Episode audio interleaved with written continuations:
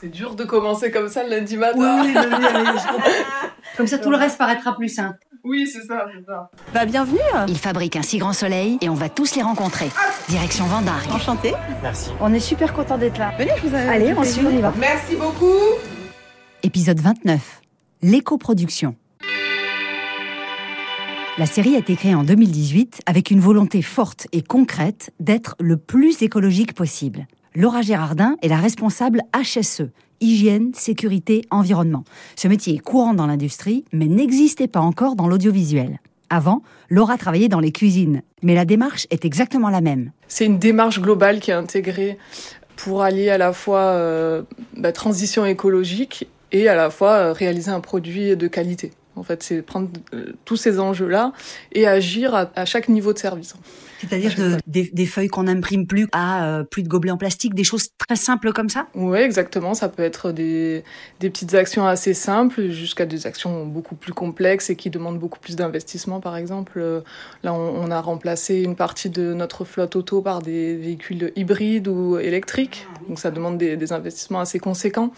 Donc, euh, il y a des actions qui sont plus faciles que d'autres et d'autres qui demandent beaucoup plus de, de temps et d'investissement financier.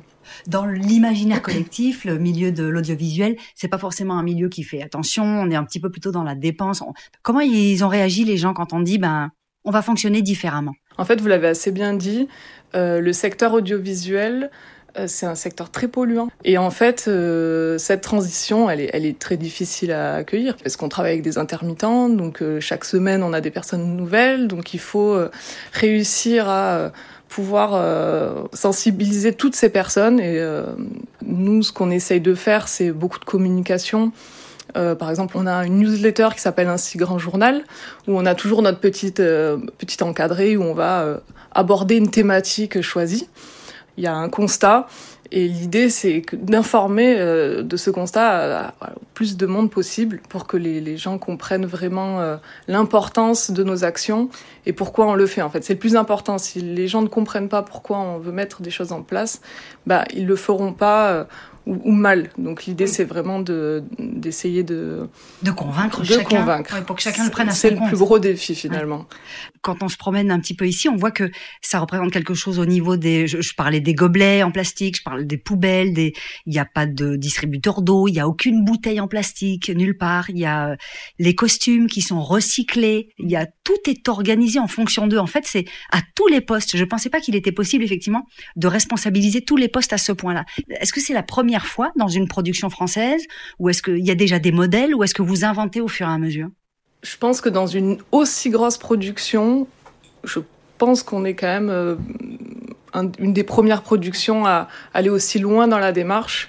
Mais parce qu'on peut le faire aussi, euh, parce qu'on est dans un grand groupe euh, malgré tout, donc on a, on a quand même un engagement très fort de par le, de par le groupe et c'est ce qui nous aide aussi à mettre en place nos actions. Le groupe France Télévisions Oui, tout à fait.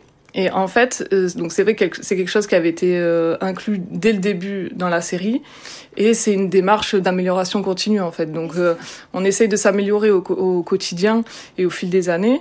Là, on a un label qui a vu le jour, qui est propre au milieu de l'audiovisuel. Donc c'est le label EcoProd qui a été euh, développé par l'association EcoProd. C'est une association qui aide en fait les, les productions euh, dans leur transition écologique. Donc ça nous aide un peu plus à nous structurer et à aller un peu plus loin dans la démarche aussi, euh, par exemple des idées euh, qu'on n'aurait pas eues. Eh ben, on vous souhaite bon courage. Merci, c'est gentil. Merci beaucoup.